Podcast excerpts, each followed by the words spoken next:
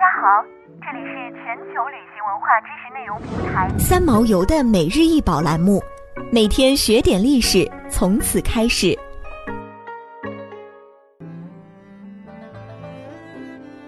汉居延木简长十五点九厘米，宽三点三五厘米，厚零点三五厘米，是一九一三年出土于居延地区的古代案牍。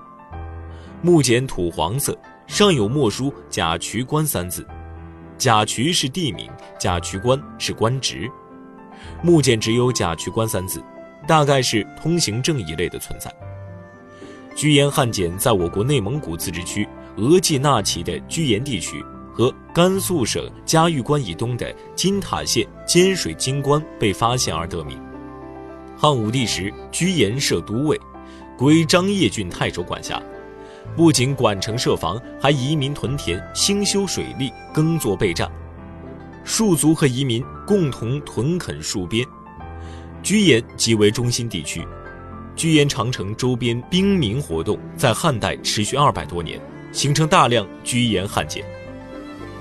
综览居延汉简，内容涉及面广，有记载政策汉令，如兵制和屯田制度和重要事件的。有管吏任命书及侯官组织，有追捕亡人的通缉令，有边境背景的通知，有封岁制度及烽火信号的规定，还有一些抄写的残简，如算术书、九九术、药方、仓颉卷等等，反映了汉代科技文化之普及。汉代最大的科技成就，莫过于继承秦朝，大力修筑长城。秦汉修长城资料现存极少。但在居延汉简中却有充分的记载，秦汉以屯田洗民来实现筑城戍边的任务。这批木简形象描绘出长城要塞在和平时期和战争时期的生动画面。一九三零年，中国学术团体协会与瑞典人斯文赫定合作，共同组成西北科学考察团。瑞典学者贝格曼在额济纳河流域调查居延烽燧遗址时。在大约三十个地点发掘采集了一万多枚汉代简牍，那里古称居延海，所以木简也被称为居延汉简。后存放在北京大学。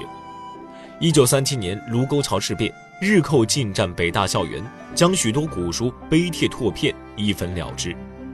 助教沈仲章冒死将这批居延木简运出北大，在故宫博物院古物馆馆长徐森玉的帮助下。木简离开北京，经过天津运往香港，由蒋梦麟先生存放到香港大学图书馆。一九四一年太平洋战争爆发，眼看香港即将沦陷，居延汉简第二次逃难。经众多学者商量后，由胡适之先生设法运到美国华盛顿国会图书馆。一九六五年，这批珍贵的文物被运回台湾，由中央研究院历史语言研究所收藏。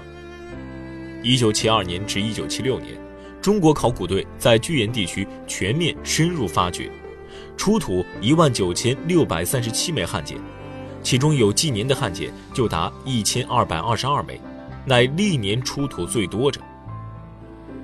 二十世纪两次发掘的居延汉简，有例行公文、官吏任免、人事变动、边塞动静、军纪处理、丙领劳作、物资输调、物品出入、检核、折伤等等。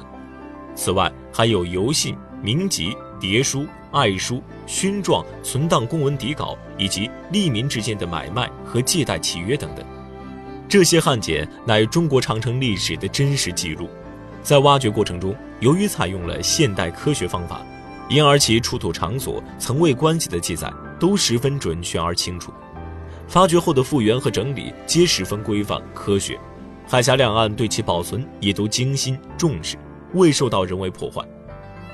居延汉简的出土，对研究长城乃至汉代的政治、经济、军事、边防、屯田、水利、地理、交通、法律、民族、宗教等状况，均有极高的参考价值。有的可以弥补文献古籍略而不载或载而不详之不足，有的可以纠正史书上记载的错误，还有的可以为文献古籍上数而不明之处做诠释。因而，巨岩汉简无论其自身还是其内容，以其价值而言，列为中国档案界二十世纪的四大发现之一，当之无愧。想要鉴赏国宝高清大图，欢迎下载三毛游 App，更多宝贝等着您。